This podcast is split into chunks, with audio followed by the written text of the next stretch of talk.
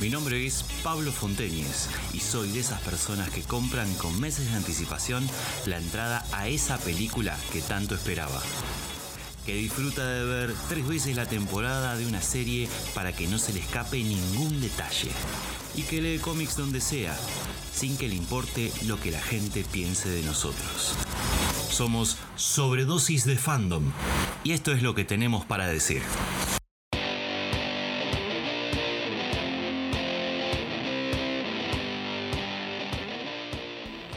Hola gente, bienvenidos. Mi nombre es Pablo Fonteñez y esto es Sobredosis de Fandom. Seguimos en cuarentena como muchos otros países del mundo.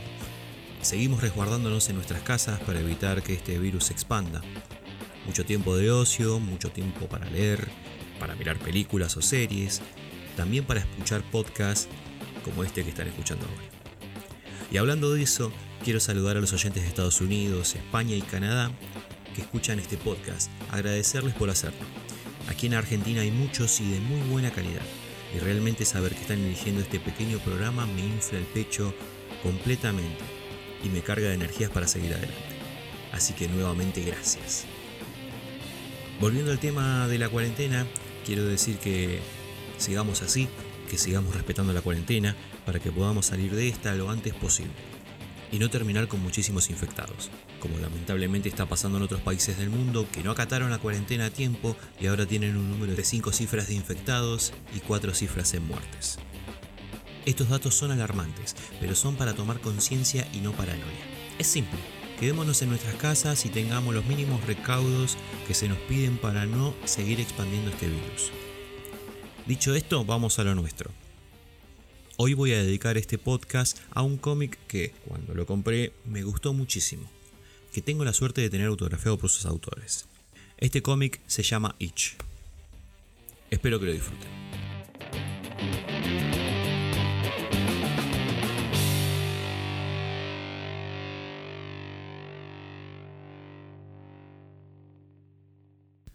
Entre 2011 y 2016, el escritor Luciano Saracino y el artista Ariel Olivetti generan una obsesión por una leyenda. Esta contaba cómo ciertas máscaras ofrecían al portador los dotes que la máscara en sí representaba. En cada una había tallado un animal o un ser que causaba terror o admiración en los habitantes originarios de las diferentes naciones de la América precolombina, o como nos destaca Luciano, Avia Yala, en lenguaje cuna.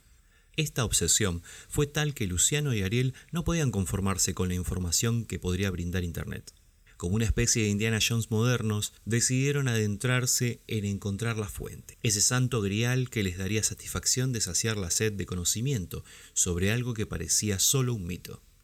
Recorrieron kilómetros de selvas y páramos, vieron piedras llenas de moho, conversaron con antropólogos, sacerdotes, historiadores y coleccionistas, pero no pudieron dar en ningún caso con esas máscaras. Quizás no existen, quizás alguien no quiso que las encontraran, pero de algo estoy seguro.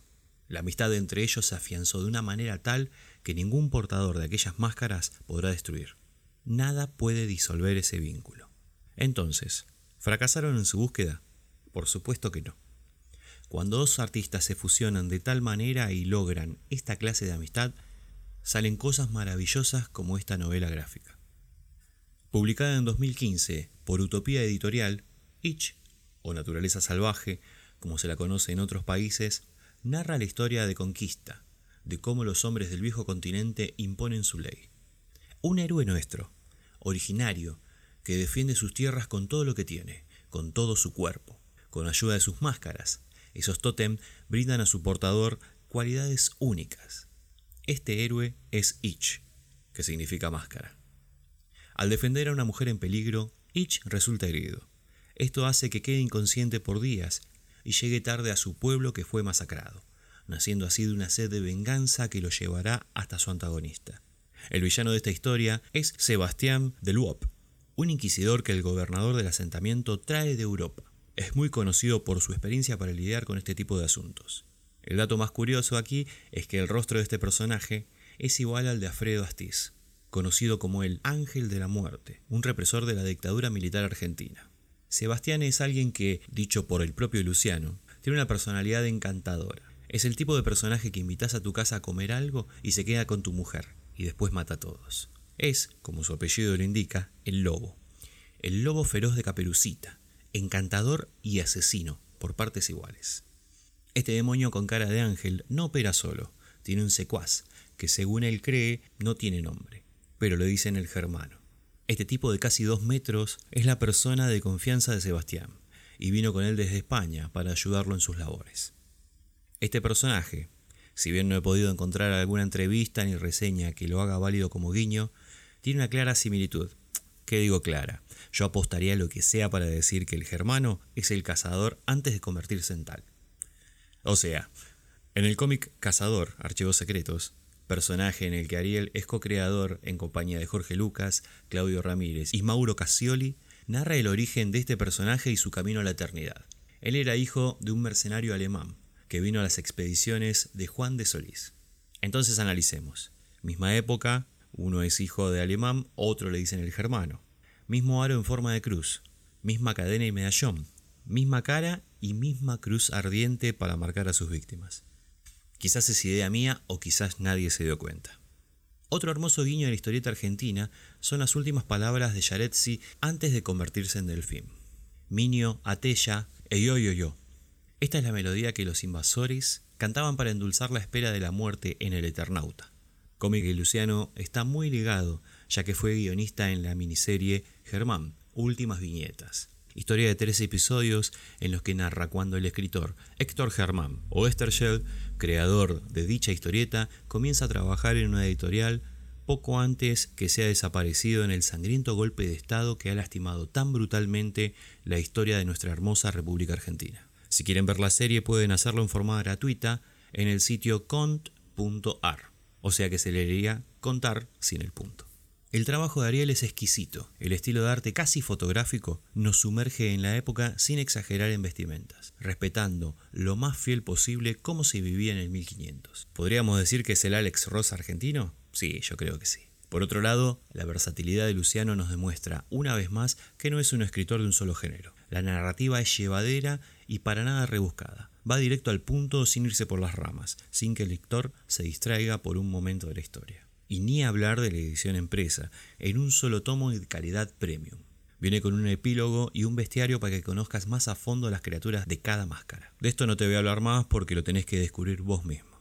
Es de esos cómics que cuando los ves en una tienda no los podés soltar más y tenés que comprar sí o sí. Este primer tomo forma parte de una trilogía. El 2 ya salió pero lo voy a dejar para otro episodio y el 3 todavía está en proceso. De.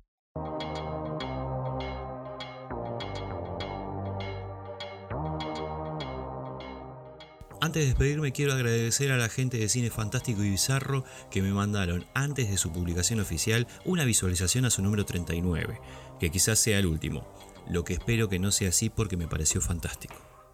Charlando un poco con el director de la revista, Leandro Balbuena, me contó que existe hace 6 años y siempre fue en papel. Pero lamentablemente la situación actual del país hizo que no pudiera seguir en este formato. Así que decidieron hacer un último número diseñado para papel pero subido a la web en formato digital. Todo esto gracias al apoyo de muchos lectores que hicieron una pequeña colaboración económica a través de Mercado Pago para que esto pueda suceder. Así que los invito a ver la revista, pueden encontrarlos en Instagram como Cine Fantástico y Bizarro todo junto. Y no olviden colaborar con ellos, es la única manera que tenemos los pequeños generadores de contenido en solventar nuestro servicio a todos ustedes. Bueno gente, esto fue todo por hoy. Si les gustó este podcast, busquen el botón de compartir y publiquenlo en sus redes sociales. Así mucha más gente nos puede conocer. No se olviden que estamos en Instagram como sobredosis de fandom, todo junto. Sin más que decir, me despido de ustedes. Mi nombre es Pablo Fonteñez. Buena vida